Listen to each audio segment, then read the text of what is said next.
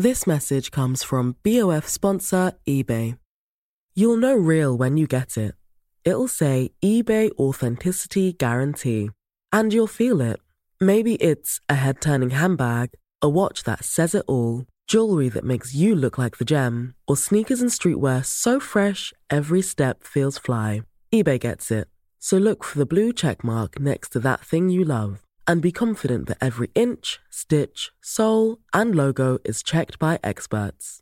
With eBay Authenticity Guarantee, you can trust that feeling of real is always in reach. Ensure your next purchase is the real deal. Visit eBay.com for terms. Ça veut dire quoi être un digger Diguer dans le vêtement, c'est explorer de manière méticuleuse des boutiques physiques ou virtuelles à la recherche d'anciennes ou de nouvelles pièces. Et ces pièces ont des histoires. Diguer, c'est aussi essayer de mieux comprendre la circulation de la mode à travers les époques et y déceler des tendances. Des mains du digger jusqu'à vos oreilles, Digit, c'est le podcast qui vous entraîne à la recherche de la pièce introuvable ou de l'archive exceptionnelle. Je suis Sega et je digue pour GQ. La veste de travail, c'est l'histoire de France. On l'appelait coltin en référence à son col. C'est à l'origine une veste de charpentier et par extension la veste des artisans. Cette veste est le résultat de décennies d'évolution. Au fur et à mesure, la tenue des artisans est devenue l'emblème de toute une partie des ouvriers.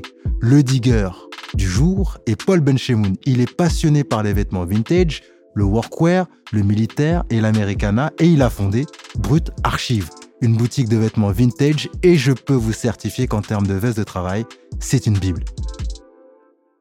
Bonjour Paul Benchemoun. Salut Sega. On va poser les choses directement. En fait, je travaille pour Paul à la boutique Brut Archive. Donc, si vous entendez un peu de connivence, c'est tout à fait normal. Normal. On est collègues. On est collègues, c'est bien ça. Donc, on parle de veste de travail et toi, tu as vraiment un truc avec la veste de travail. L'histoire de la veste de travail est un peu particulière. Est-ce qu'on peut peut-être repartir de l'origine de la veste de travail? Oui, bien sûr. Alors, la veste de travail, elle commence déjà avec la naissance du travail.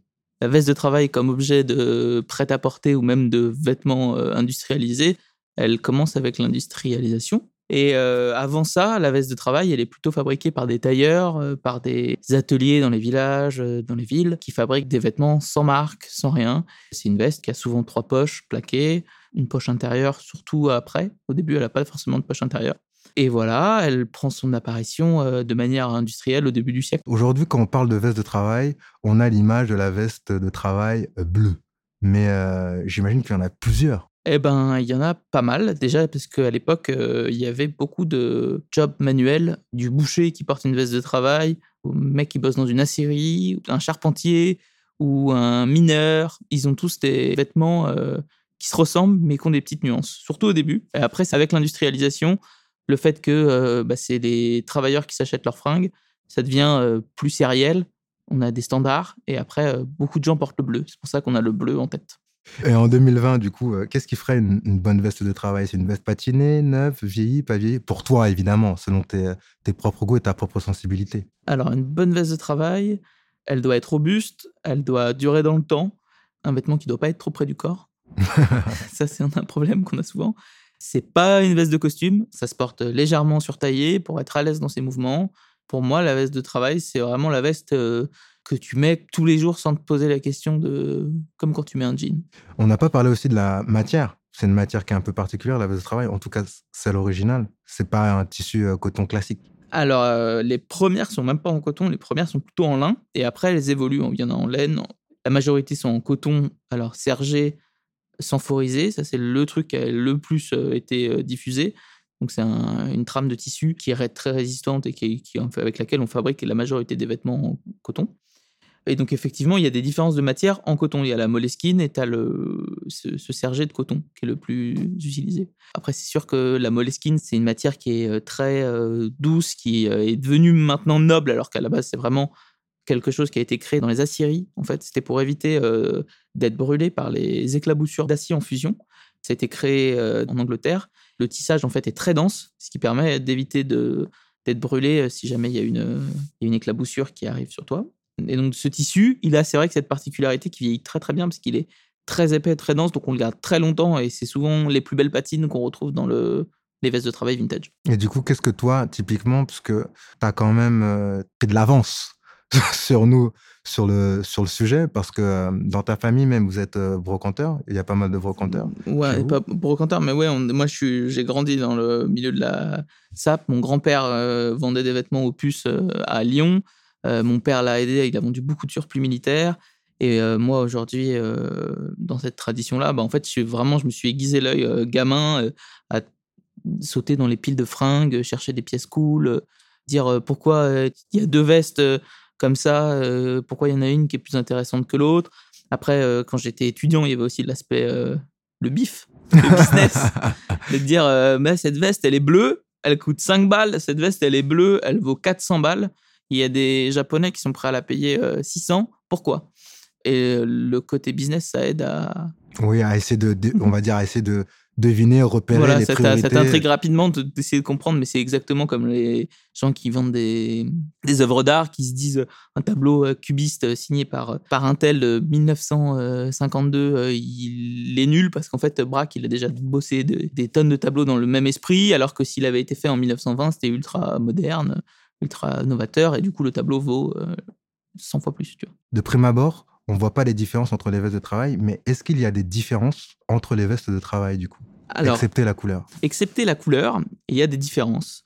Déjà, il y a des modèles euh, variés. Il y a un, modèle avec une parmenture rabattue, double boutonnage, qui, euh, lui, a été pas mal porté par les sculpteurs, les peintres, mais aussi qu'on retrouve dans les, dans les usines, etc qui a du coup deux rangées de boutons qui est plus élégant et qui aussi permet euh, une double, une double usure en fait, parce qu'on peut utiliser la parmenture des deux côtés, donc on peut boutonner à droite, user la veste d'un côté, et après boutonner à gauche, user la veste des deux côtés. Euh, ça, c'est une veste en vintage qui est assez difficile à trouver, mais celle qu'on a vraiment en tête, on va dire que tout le monde l'a à peu près en tête, c'est vraiment la petite poche poitrine, deux poches euh, basses et la poche intérieure. Celle-ci, elle a des différences. Elle a des différences dans la forme du col, dans le design des poches, et dans le fit aussi. Parce que on va dire que les premières prennent beaucoup les aisselles. Elles partent en trapèze, parce que les patronages à l'époque étaient basés sur euh, toutes les vestes qui servaient à la monte à cheval au début du siècle, en fait. Donc on est vraiment sur une veste triangle, qui fait que euh, c'est vraiment, on est obligé de se tenir droit. Et euh, aujourd'hui, c'est un modèle qui a été complètement squeezé de la, du prêt-à-porter. Aujourd'hui, le modèle que toutes les marques refont, c'est vraiment le modèle simple, droit, classique, radical, minimal, que tout le monde aurait bien voulu inventer, mais qui a été inventé par tout le monde. Comment tu as fait pour euh, développer un petit peu cette euh, expertise, on va dire, sur, le, sur la veste de travail? Parce que plus largement, là, on parle de veste de travail, mais tu as quand même une connaissance qui est assez exceptionnelle pour euh, te côtoyer sur, le, sur le vêtement vintage. Alors après, il n'y a pas que la veste de travail, parce que quand on parle de vêtements de travail, c'est le vêtement populaire de manière générale. Il n'y a pas que cette veste iconique, il y a aussi bah, les pantalons qui vont avec, les gilets, les matières. Il y a beaucoup de choses, ouais. Moi, je pense que la meilleure euh, option pour apprendre euh, sur le sujet, c'est de toucher, voir un maximum de vêtements. Parce que euh, les ouvrages, c'est bien, mais apprendre des, vendeurs, apprendre des antiquaires, apprendre des brocanteurs, apprendre en concret, toucher les trucs. Parce que le vintage, ça s'apprend malheureusement mal sur les magazines et sur les, voilà, il faut vraiment euh, aller toucher et s'aiguiser l'œil euh, au maximum. Est-ce que tu saurais nous décrire les sensations, entre guillemets, et les différences que toi, tu peux euh, sentir entre les tissus ou pas? La matière ultime, parce que tu aimes bien des trucs ultimes. Ah, la matière ultime dans le vêtement de travail, c'est toutes les, toiles, qu'elles soient en coton ou en lin, qui sont en indigo naturel. Et l'indigo naturel, bah, c'est un pigment. C'est une euh, technique traditionnelle qu'aujourd'hui on rapproche systématiquement avec le Japon en disant ah oui c'est japonais. En fait non, euh, il y avait des cultures euh, d'indigo en France et on teignait des vêtements, notamment des vêtements de travail qui étaient blancs à la base ou des toiles qui étaient blanches à la base en bleu justement pour éviter de les laver systématiquement, etc. Et donc l'indigo naturel parce que c'est une matière organique et c'est vraiment naturel, ça prend une patine qui est genre incroyable. Et ça, c'est vraiment pour moi la, sensation ultime quand je suis devant un vêtement de travail. Il n'y a rien qui vieillit aussi bien que ça. Donc évidemment, il y a, l'histoire familiale qui, euh, qui entre en jeu. Comment elle t'est venue l'idée, toi, de vouloir créer aussi ton propre projet, ton propre concept sur le, sur le vintage? Au début, brut, ça a commencé euh, en ligne. Je commençais à diguer des pièces un peu pointues, notamment du vêtement de travail, à une époque où euh, tu tapais veste de travail dans Google et il y avait euh, quatre images. Aujourd'hui, il y en a 250 millions. Ça m'a permis aussi d'être tout de suite visible et tout, tout de suite vraiment créer un truc qui était novateur parce qu'il y avait vraiment peu de personnes sur le, sur le sujet. Donc ça, ça a aidé aussi à prendre le temps d'avance dont tu parlais tout à l'heure. Alors euh, moi là-bas, j'ai fait des études d'architecture qui m'ont permis d'aiguiser un œil quand même très pointu sur euh, le design et les choses qui nous entourent de manière générale. Pendant ces études, donc je chinais des vêtements vintage parce que j'ai fait des études, euh, enfin j'ai fait ma licence dans une ville qui s'appelle Saint-Étienne. Big up. et qui est une ville où il n'y a pas la mer, donc du coup, il faut s'occuper. Euh, c'est pas la ville la plus fun du monde, mais c'est une ville euh, industrielle qui est, euh, qui est attachante et de, qui était vraiment le meilleur spot pour moi pour développer cette passion pour le vêtement de travail. Et c'est comme ça que j'ai commencé et après ça a évolué et, et c'est comme toutes les, tous les, un peu les geeks de toutes les passions. tu commences par un truc un peu naze et tu finis par le truc ultime. Comment tu cultives d'ailleurs cette curiosité là quotidienne sur le vêtement? Bah, en travaillant avec pas mal de marques de luxe qui me titillent, qui me disent euh, on, bosse là-dessus, on bosse sur telle thématique. Enfin, aujourd'hui, c'est devenu mon métier. Donc, du coup, c'est un peu un rapport euh, différent. Euh, aujourd'hui, on, bah, comme tu sais, on a la boutique dans, sur dans laquelle on essaye de faire la meilleure sélection de pièces vintage, mais on a aussi le showroom où là, on fait que de la location de pièces les plus inspirantes et les plus pointues possibles pour les... la mode en général. Et du coup, euh, c'est vraiment ça qui me passionne, c'est déjà d'être en lien avec les tendances et d'essayer de mettre en contradiction et en rapport des, vêtements vintage avec euh, justement la mode, qui est un truc qui bouge euh, tout le temps, alors qu'en fait, moi, ce qui m'intéresse, c'est ce qui bouge pas dans le vêtement. C'est d'essayer de trouver les trucs qui n'ont pas bougé ou qui ont perduré et qui aujourd'hui font que quand tu es face au truc, tu te dis ah oui, euh, une chaise a quatre pieds, c'est vrai que c'est plus pratique. Et puis dans ces choses du coup qui n'ont pas bougé, tu parles de choses euh, assez figées. Quels sont les vêtements au sens large, pas forcément dans les vestes de travail, qui te font vraiment kiffer? C'est vrai que les vêtements qui me font vraiment kiffer, alors ça n'a pas le lien forcément avec la veste de travail, mais c'est tout ce qui est utilitaire en fait. Mais c'est euh, il y a une expression euh, qui d'ailleurs vient de vient plutôt du monde du design, c'est form follows function, c'est genre la forme suit la fonction et c'est de cette fonction que naît la forme et c'est de cette fonction que naît la beauté. Et c'est ça dans les vêtements que euh, j'adore, c'est euh, les vêtements qui ont un vrai intérêt en fait, c'est de bah, ça va être des vêtements militaires qui ont telle ou telle coupe parce que les types sont spécialistes dans l'alpinisme, c'est une troupe d'élite, ils ont un modèle spécial. Ça va être un pantalon parce que c'est une troupe qui fait du, ski. Ça va être tout ce qui est utilitaire. Et en fait, c'est. Moi, je trouve que souvent, la, beauté des, choses et même des choses qui nous entourent, elle, est souvent liée à une fonction. En fait, les objets sont beaux parce qu'ils transmettent la fonction pour laquelle ils ont été créés. Et qui sont utiles. Quand tu vas dans, tu vois la mode, je trouve que quand on rajoute des détails pour rajouter des détails, le dé, je sais pas, la poche en trop, le zip en trop, le truc, quand ça devient un artifice, c'est toujours moins cool.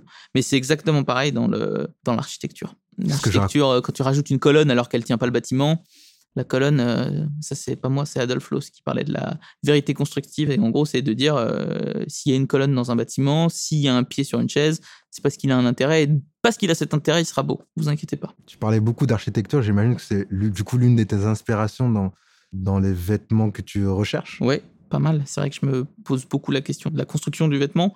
C'est aussi en ça que mon regard est un peu différent de, enfin, des sélections euh, vintage que peuvent être faites à droite à gauche. C'est vraiment, euh, moi, je cherche à essayer de comprendre la construction du vêtement, le pourquoi du vêtement. Et je m'intéresse plus, comme je disais, à ce qui perdure qu'à la tendance, à la mode.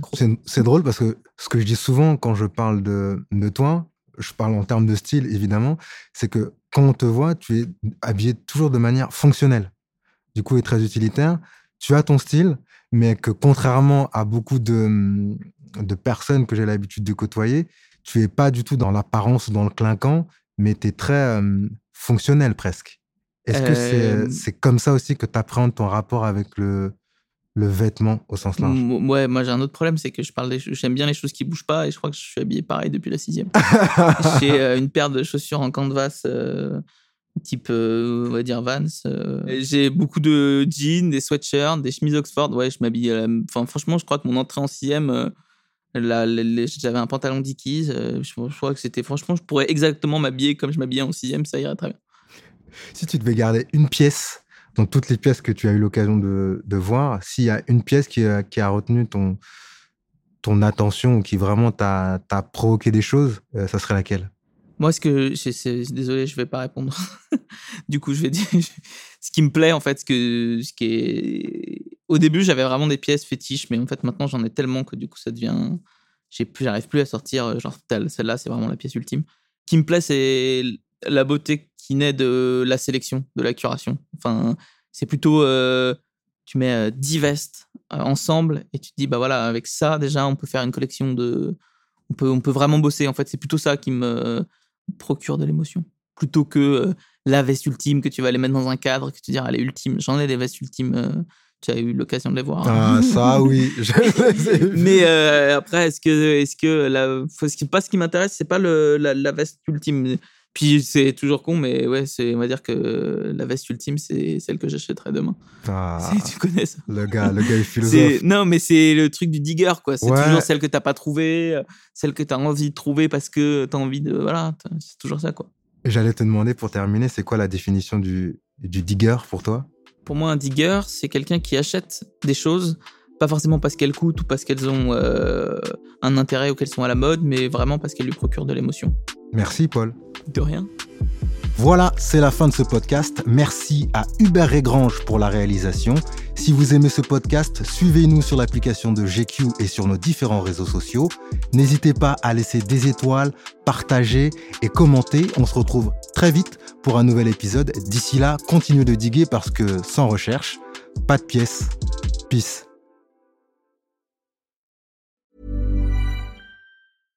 This message comes from BOF sponsor eBay.